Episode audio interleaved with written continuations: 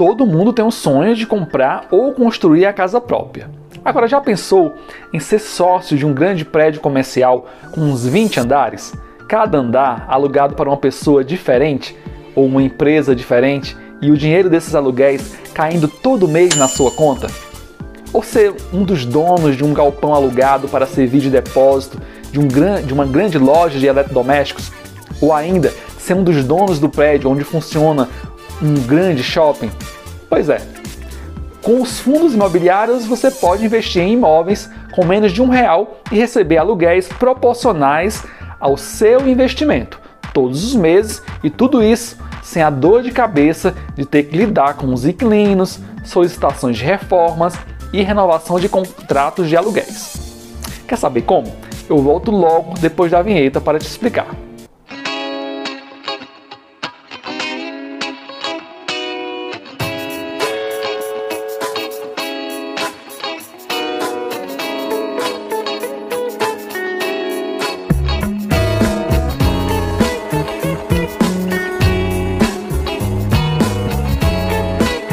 Para começar o episódio de hoje, é preciso que você entenda que o investimento em fundo imobiliário não é recomendado para pessoas com perfil conservador.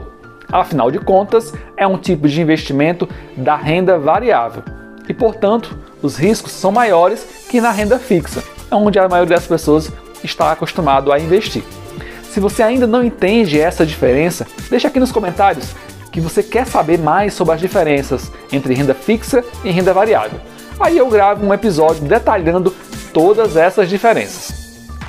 Bom, mas por hora, o que você precisa entender é que investimentos como esse, quando feito com muito estudo e, claro, respeitando o seu perfil de investidor, tem trazido rendimentos maiores que opções como Tesouro Direto ou investimentos em CDB. Isso acontece porque os investimentos em renda fixa, em geral, tem como referência a taxa básica de juros conhecida no Brasil como Selic. E é exatamente a Selic, infelizmente, que vem em tendência de queda já há algum tempo. Ó, infelizmente, é quando você vê em relação ao investidor, claro, né? Para vocês terem uma ideia, em março de 2016 a Selic chegou a 14,5% ao ano. E agora? Bom, e agora ela está em apenas 2% ao ano. E aí, repito, isso é ótimo para quem precisa pegar dinheiro emprestado, né? Porque vai encontrar opções de juros mais baixos nos bancos. Mas, por outro lado, para quem não é um devedor e sim um investidor, ainda que um pequeno investidor, os juros, os juros pagos, ou seja, a retribuição que você, investidor, recebe por colocar seu dinheiro em determinado investimento, acaba sendo menor se né, essa opção estiver na renda fixa. Feitos esses esclarecimentos, simbora ent entender que existem nove tipos diferentes de fundos imobiliários. A diferença entre eles está no destino dado ao dinheiro investido por você. Neste episódio, eu vou pegar apenas cinco tipos diferentes de fundos, sendo que três é do tipo fundos de tijolos, ou seja, fundos que investem em imóveis físicos. Portanto, existem de verdade e estão alugados a algum inquilino. Então, por exemplo, há fundos imobiliários de shopping, ou seja, esse fundo é dono de um ou mais prédios onde funcionam centros de compras. Há também fundos que possuem em seus aportes apenas galpões comerciais. Há ainda fundos de lajes corporativas, ou seja, eles são donos de um ou mais prédios exclusivamente destinados para alugar a empresas que queiram instalar suas unidades nesses prédios portanto, são prédios não residenciais.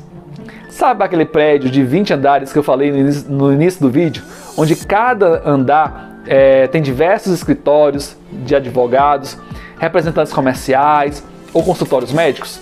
Pois é, o dono daquele prédio pode ser um fundo imobiliário e você pode investir o seu dinheiro nesse negócio pagando uma única vez um pequeno valor, como falei no início do episódio e em troca você receberá um pouquinho do aluguel pago por todos os inquilinos. E claro, tudo proporcional ao seu investimento.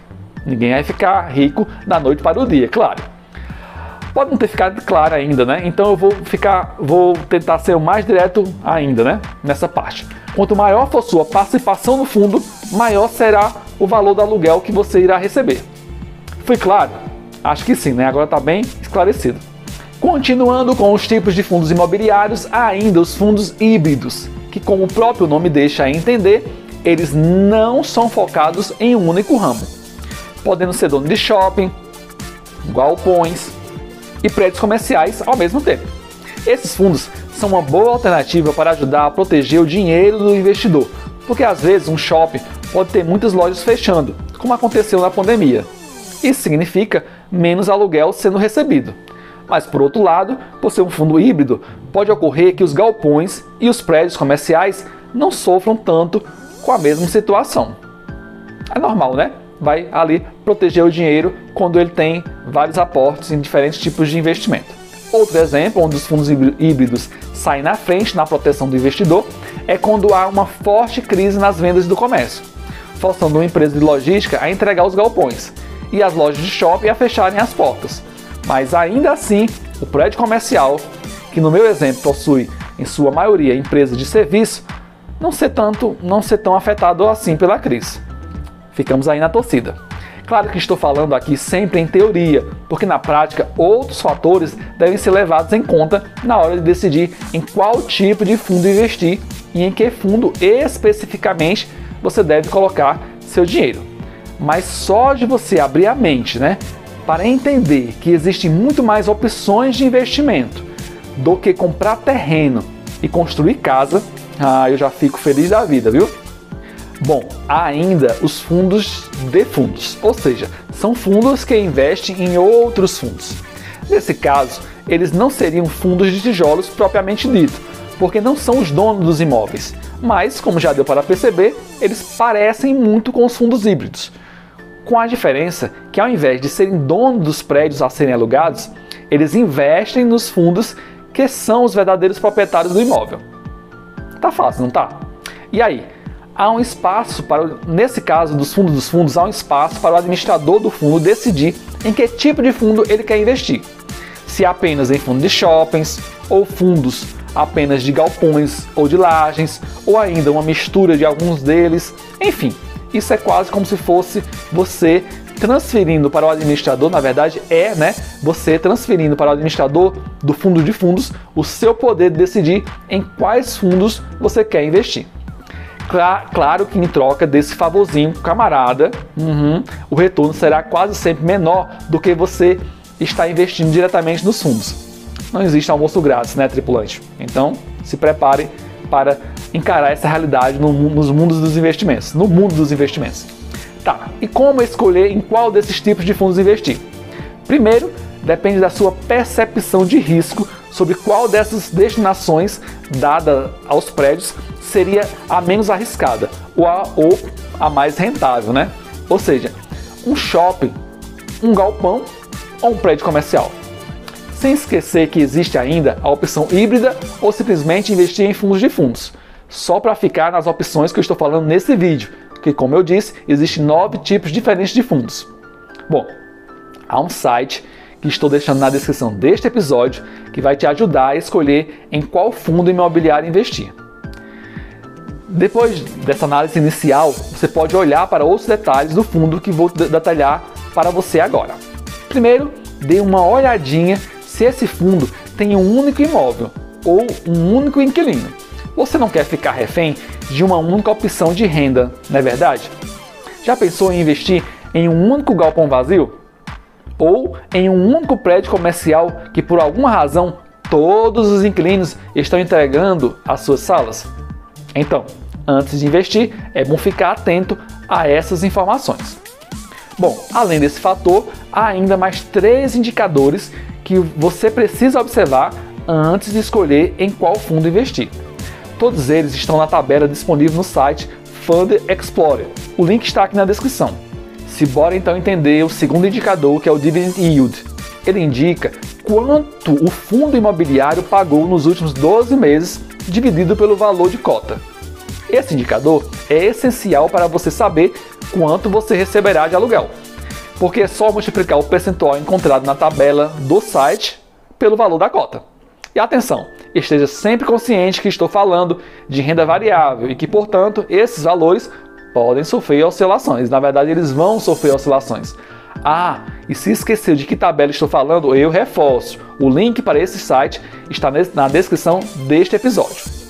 O terceiro indicador é a vacância, ou seja, quanto menor, melhor, porque ele mostra quantos metros quadrados do seu fundo imobiliário estão vazios e, consequentemente, sem gerar renda para quem está investindo nele.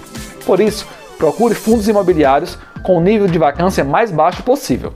O quarto indicador é o preço sobre valor patrimonial. É um indicador de desempate e, portanto, deve ser usado quando já tiver passado pelos indicadores 1, 2 e 3 que eu falei aqui. E ainda assim você tiver com dúvida sobre qual fundo investir. Esse indicador mostra se o fundo imobiliário está caro ou barato. Olha só, na mesma linha das ações, quando você tem um preço sobre valor patrimonial acima de 1, significa que o valor a ser pago está um pouco acima do ideal. E por onde investir então? Bom, eu prefiro utilizar as corretoras para isso. Mas, bom, essa é a minha opinião, né? Se você não sabe como abrir conta numa corretora, eu estou deixando um vídeo aqui no card onde eu explico direitinho como é fácil fazer isso. E em poucos passos você se tornará um investidor de fundos imobiliários. Mas, claro, caso você prefira, você pode procurar no banco onde você tem relacionamento para saber se ele tem essas opções de investimento através do home broking do seu banco. Eu vou ficar por aqui. Eu sei que esse episódio de hoje trouxe muitas informações de uma única vez. Então, se ficou qualquer coisa solta ou mal entendida, é só voltar ao início e dessa vez usar papel e caneta para anotar os pontos chaves né, sobre fundo imobiliário. Se as informações de hoje te ajudaram a abrir o seu mindset, abrir a sua mente, não deixe de compartilhar este episódio com os amigos mais próximos. Ó, oh, você sabe, somos a média das pessoas, das cinco pessoas mais próximas, né? Então, se você quer ir longe, você precisa ter por perto pessoas que pensam como você e que também querem construir a independência financeira. Traga elas para junto de você. Compartilhe esse episódio. Se ficou qualquer dúvida, nem preciso repetir, é só deixar nos comentários que eu respondo. Abração, até a próxima, volto já!